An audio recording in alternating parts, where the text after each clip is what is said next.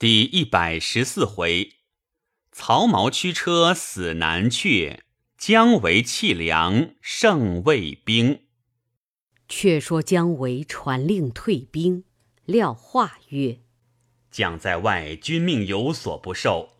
今虽有诏，未可动也。”张翼曰：“蜀人为大将军连年动兵，皆有愿望，不如乘此得胜之时，收回人马。”以安民心，再作良图。维曰：“善。”遂令各军依法而退，命廖化、张翼断后，以防魏兵追袭。却说邓艾引兵追赶，只见前面蜀兵旗帜整齐，人马徐徐而退。艾叹曰：“姜维深得武侯之法也。”因此不敢追赶，乐军回岐山寨去了。且说姜维至成都，入见后主，问召回之故。后主曰：“朕为卿在边庭久不还师，恐劳军事，故召卿回朝，别无他意。”维曰：“臣已得岐山之寨，正欲收功。”不期半途而废，此必中邓艾反间之计矣。后主默然不语。姜维又奏曰：“臣是讨贼以报国恩，陛下休听小人之言，只生疑虑。”后主良久，乃曰：“朕不宜轻，卿且回汉中，思魏国有变。”再伐之可也。姜维叹息出朝，自投汉中去气。却说党军回到岐山寨中，报知此事。邓艾与司马望曰：“君臣不和，必有内变。”就令党军入洛阳，报知司马昭。昭大喜，便有图蜀之心。乃问中护军贾充曰：“吾今伐蜀如何？”充曰：“未可伐也。天子方以主公，若一旦清出，内难必作矣。旧年黄龙两陷于宁陵井中，群臣表贺，以为祥瑞。天子曰：‘非祥瑞也。龙者，君相。’”乃上不在天，下不在田，趋于井中，是忧困之兆也。遂作乾隆诗一首。诗中之意，明明道着主公。其诗曰：“上在龙受困，不能越深渊；上不飞天汉，下不陷于田。盘踞于井底，秋扇舞其前。”藏牙伏爪甲，皆我一同然。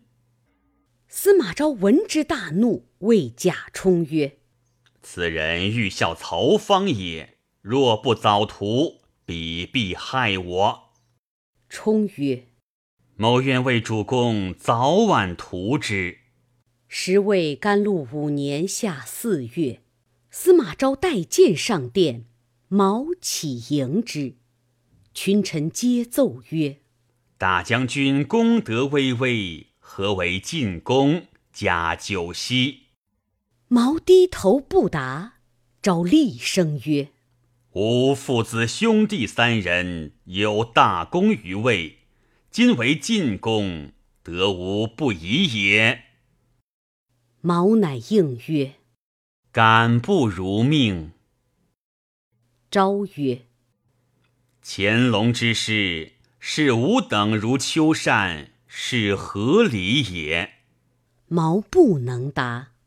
昭冷笑下殿，众官凛然。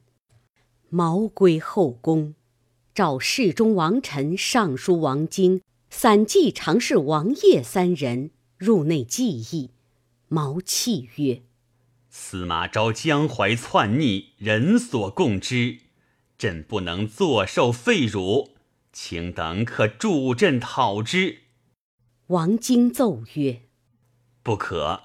昔鲁昭公不忍季氏败走失国，今重权已归司马氏久矣，内外公卿不顾顺逆之理，阿附奸贼，非一人也。且陛下素为寡弱，无用命之人。陛下若不隐忍，祸莫大焉。且以缓图。”不可造次。毛曰：“是可忍也，孰不可忍也？朕意已决，便死何惧？”言讫，即入告太后。王臣王业谓王经曰：“事已急矣，我等不可自取灭族之祸，当往司马公府下出手，以免一死。”竟大怒曰：“主忧臣辱，主辱臣死，敢怀二心乎？”王臣王业见经不从，径自往报司马昭去了。少请，魏主曹髦出内，令护卫焦伯聚集殿中宿卫苍头关童三百余人，鼓噪而出。毛仗剑生辇，斥左右径出南阙。王经伏于辇前，大哭而谏曰：“今陛下领数百人伐昭，是驱羊而入虎口耳，空死无益。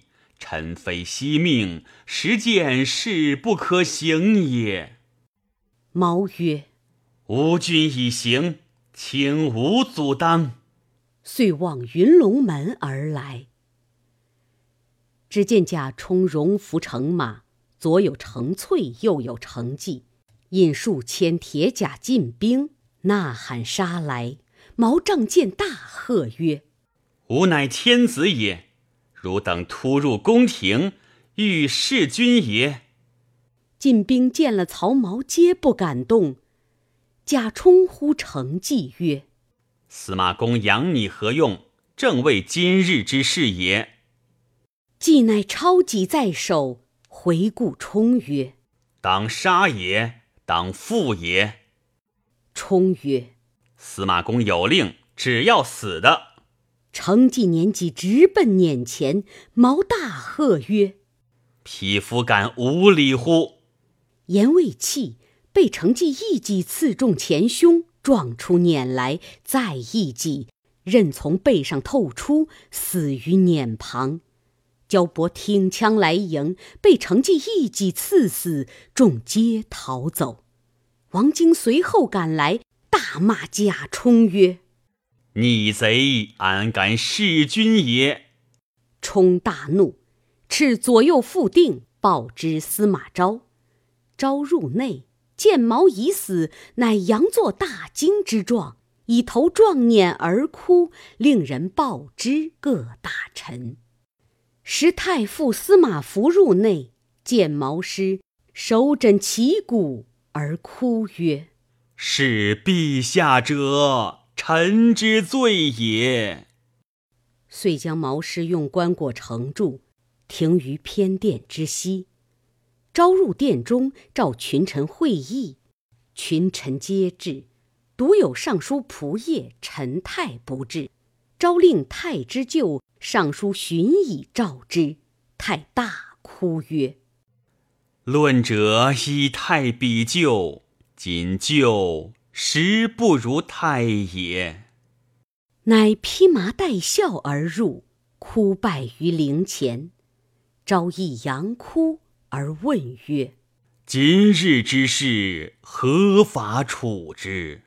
太曰：“独斩贾充。”少可以谢天下耳。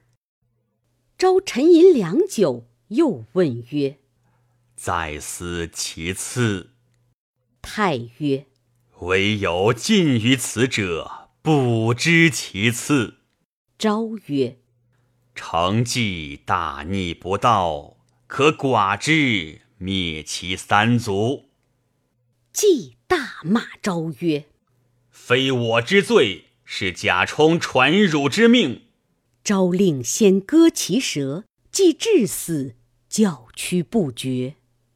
帝承粹一斩于市，尽灭三族。后人有诗叹曰：“司马当年命贾充，弑君难却者袍红，却将承继诛三族，只道军民尽耳聋。”召右使人收王经全家下狱。王经正在廷尉庭下，忽见父其母至，惊叩头大哭曰：“不孝子，累及慈母矣。”母大笑曰：“哈哈哈哈！人谁不死？正恐不得死所耳。以此弃命，何恨之有？”次日，王京全家。皆押赴东市，王京母子含笑受刑，满城士庶无不垂泪。后人有诗曰：“汉初夸福建，汉末见王京。贞烈心无异，坚刚志更清。节如太化重，命似鸿毛轻。母子生名在，应同天地清。”太傅司马孚请以王礼葬曹髦，昭许之。贾充等劝司马昭受魏善，即天子位。昭曰：“昔文王三分天下有其二，以服是因，故圣人称为至德。魏武帝不肯受禅于汉，有无知不肯受禅于魏也。”贾充等闻言，已知司马昭留意于子司马炎矣，遂不复劝进。是年六月，司马昭立长道襄公曹皇为帝，改元景元元年，皇改名曹奂，字景明，乃武帝曹操之孙，燕王曹宇之子也。奂封昭为相国，晋公，赐钱十万。卷万匹，其文武多官各有封赏。早有细作报入蜀中，将维闻司马昭弑了曹髦，立了曹奂，喜曰：“吾今日伐魏，又有名矣。”遂发书入吴，令起兵问司马昭弑君之罪。一面奏请后主起兵十五万，车乘数千辆，皆至板乡于上，令廖化、张翼为先锋。化取子午谷，亦取洛谷，唯自取野谷，皆要出祁山之前取齐。三路兵并起，杀奔祁山而来。时邓艾在祁山寨中训练人马。闻报蜀兵三路杀到，乃据诸将计议。参军王冠曰：“吾有一计，不可明言，现写在此，今呈将军台览。”爱皆来展看毕，笑曰：“此计虽妙，只怕瞒不过姜维。”冠曰：“某愿舍命前去。”爱曰：公至若坚，必能成功。遂拨五千兵与冠，冠连夜从野谷迎来，正撞蜀兵前队哨马。冠叫曰：“我是魏国降兵，可报与主帅。”哨兵报之姜维，维令拦住于兵，只叫为首的将来见。冠拜伏于地曰。某乃王经之侄王冠也。今见司马昭弑君，将叔父一门揭露，某痛恨入骨。今幸将军兴师问罪，故特引本部兵五千来降，远从调遣，剿除奸党，以报叔父之恨。为大喜，谓冠曰：“汝既诚心来降，吾岂不诚心相待？”吾军中所患者不过粮耳，今有粮车数千，现在川口，如可运赴岐山，吾至今去取岐山寨也。冠心中大喜，以为中计，欣然领诺。姜维曰：“汝去运粮，不必用五千人，但引三千人去，留下二千人引路，以打岐山。”冠恐为疑惑，乃引三千兵去了。唯令傅谦引二千卫兵随征听用。忽报夏侯霸道：“霸曰。”都督何故准信王冠之言也？吾在魏，虽不知背细，未闻王冠是王经之职，其中多诈，请将军察之。为大笑曰：“吾已知王冠之诈，故分其兵士，将计就计而行。”霸曰：“公事言之。”为曰。司马昭奸雄，比于曹操，既杀王经，灭其三族，安肯存亲职于关外领兵？故知其诈也。众权之见，与我暗合。于是姜维不出野谷，却令人于路暗伏，以防王冠奸细。不旬日，果然伏兵捉得王冠回报邓艾下书人来见。为问了情节，搜出私书，书中曰：于八月二十日，从小路运粮送归大寨，却叫邓艾遣兵于潭山谷中接应。为将下书人杀了，却将书中之意改作八月十五日，约邓艾自率大兵于潭山谷中接应。一面令人扮作魏军往魏营下书，一面令人将现有粮车数百辆卸了粮米，装载干柴茅草引火之物，用青布罩之，令傅谦引二千原降卫兵直打运粮旗号。韦却与夏侯霸各引一军去山谷中埋伏，令蒋叔出野谷，廖化、张翼俱各进兵。来取岐山，却说邓艾得了王冠书信，大喜，即写回书，令来人回报。至八月十五日，邓艾引五万精兵，竟往潭山谷中来，远远使人凭高跳探，只见无数粮车接连不断，从山凹中而行。